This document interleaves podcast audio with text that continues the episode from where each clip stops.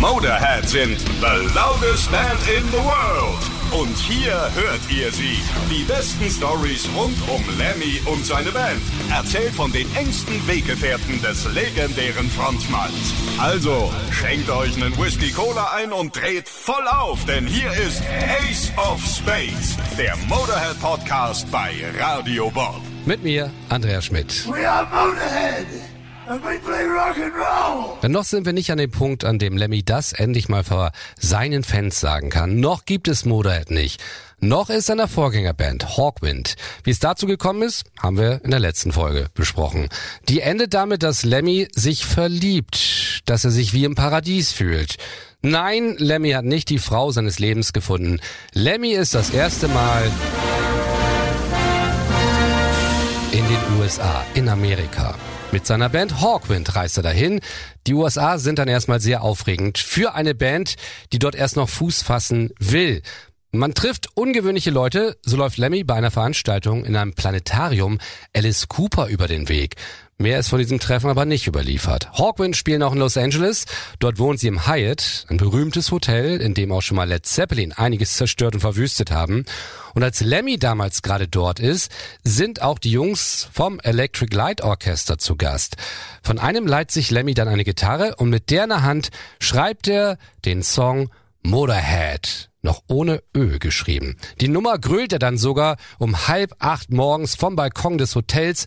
Was er dann nicht weiß, das wird der letzte Song sein, den er für Hawkwind schreiben wird. So klingt die Nummer damals von Hawkwind.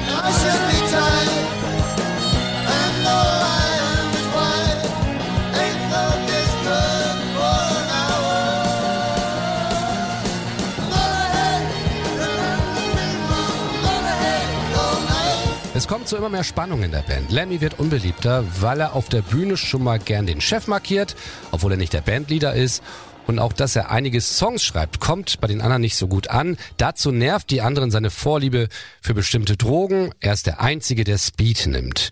Und Speed bringt ihn dann auch in Untersuchungshaft. Wir sind im Jahr 1975. Hawkwind sind wieder auf Tour in Nordamerika. Lemmy will von Kanada nach Detroit und wird an der Grenze von der Polizei durchsucht. Die findet bei ihm Speed, kennt sich aber nicht so aus, denkt, das wäre Kokain und sie stecken ihn in Untersuchungshaft. Das ist dann seine erste Nacht in einem Gefängnis. Allerdings muss er da nicht lange bleiben, er wird auf Kaution freigelassen und die ganze Anklage wird dann auch fallen gelassen, weil es sich eben nicht um Kokain gehandelt hat. Danach spielt er noch ein Gig mit Hawkwind und dann wird er gefeuert. Wie er selber sagt, weil er einfach die falschen Drogen nimmt. Die Band sagt, die Verzögerung durch den Gefängnisaufenthalt seien der Grund. Also geht's zurück nach London. Es hat sich rumgesprochen, dass er bei Hawkwind rausgeflogen ist. Hawkwind haben damals schon einen gewissen Stellenwert in der Musikszene. Also wird er gefragt, was er jetzt vorhabe und antwortet damals in der Musikzeitschrift Sounds, er will eine neue Band gründen und beschreibt diese dann wie folgt. Wenn wir nebenan einziehen würden, würde ein Rasen eingehen. Wobei er selber zugibt, diese Zeilen, die hat er sich irgendwo geklaut. Er stellt also eine neue Band zusammen mit Larry Wallace an der Gitarre und Lucas Fox am Schlagzeug. Da kein Sänger für seine neue Band findet, entscheidet er sich, diesen Part einfach selbst zu übernehmen. Einen Namen für die Band hat er auch schon, Bastard. Und ein Manager hat er auch, Doug Smith, der auch schon Hawkwind gemanagt hat. Der hält den Namen Bastard aber dann doch nicht für so ideal, um damit dann auch vielleicht mal im Radio oder gar im Fernsehen gespielt zu werden. Das sieht Lemmy ein und erinnert sich an den letzten Song, den er für seine alte Band geschrieben hat. Und danach benennen sie sich dann Motorhead welches ein amerikanischer Slang für Speed ist. Die erste Motorhead-Show findet dann am 20. Juli 1975 statt. Motorhead sind Vorband für Greenslate, eine Prog-Rock-Band.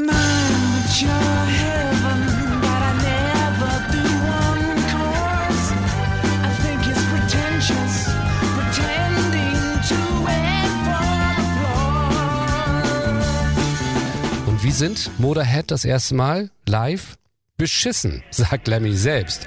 So hört sich das damals an, denn einen Mitschnitt gibt's wirklich noch bei YouTube.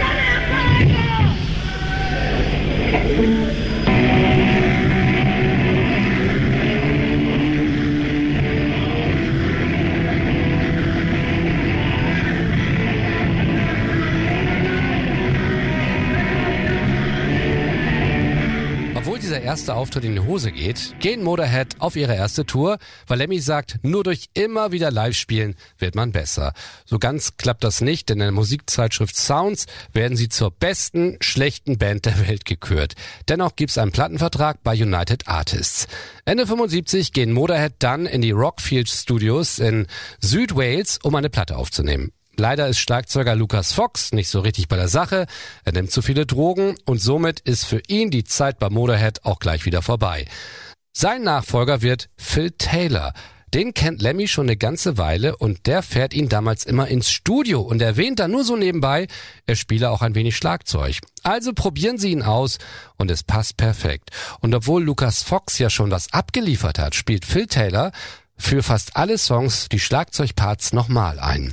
Dann ist das erste Album fertig. On Parole heißt es. Darauf Songs wie eben Motorhead oder auch Vibrator.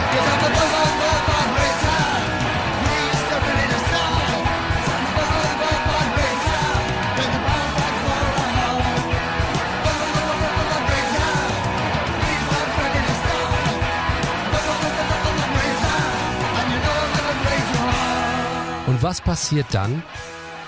Nichts. United Artists bringen die Platte nicht raus. Weil aber Motorhead einen Vertrag mit ihnen haben, können sie auch nicht woanders hinwechseln. Dazu gibt's ständig neue Manager. Es läuft also nicht so richtig. Dennoch proben sie fleißig weiter, auch in einem Proberaum in Chelsea. Die Empfangsdame dort heißt Gertie und die wohnt damals mit einem gewissen Eddie zusammen, der Gitarre spielen kann.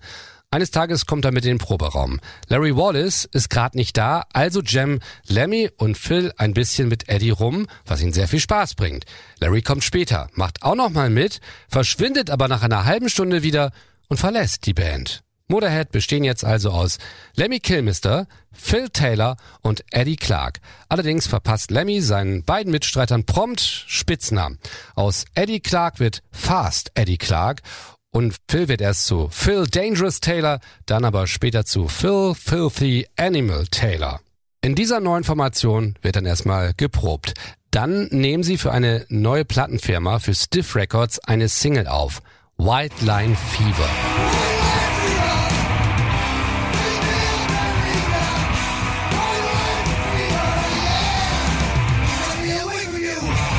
Sie haben ja noch einen Vertrag mit United Artists. Die stellen sich quer und verhindern, dass diese Single veröffentlicht wird.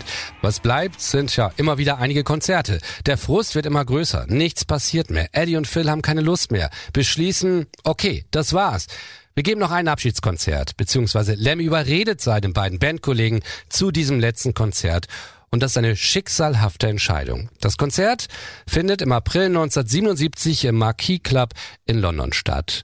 Und dort ist auch ein gewisser Ted Carroll von Chiswick Records.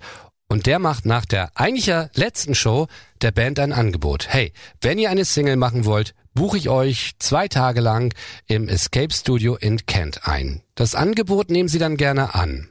Sie arbeiten dann 48 Stunden durch und stellen fest, ein ganzes Album macht mehr Sinn als eine einzelne Single. Sie mischen allein 24 Versionen von dem Song Motorhead.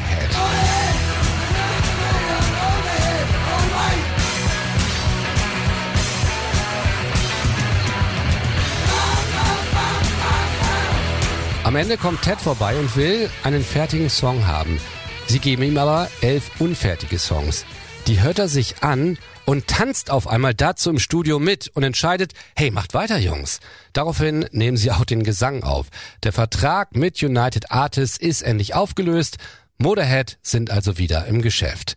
Ab Juni gehen sie dann auf Tour mit Hawkwind, ja, ausgerechnet mit denen. Die Tour geht aber erstmal unglücklich los, weil Phil Taylor sich beim Streit den Knöchel seiner Hand bricht. Ja, was nu? Sie kleben jeden Abend den Drumstick mit Gaffertape an Phils einbandagierter Hand fest. Ansonsten wird es dann aber eine gute Tour. Das Album Motorhead erscheint dann im September 1977. Und ist das jetzt der große Durchbruch? Das hört ihr dann in der nächsten Folge. Das war Ace of Spades, der Motorhead Podcast bei Radio Bob. Mehr davon jederzeit auf radiobob.de und in der MyBob App für euer Smartphone. Radio Bob, Deutschlands Rockradio.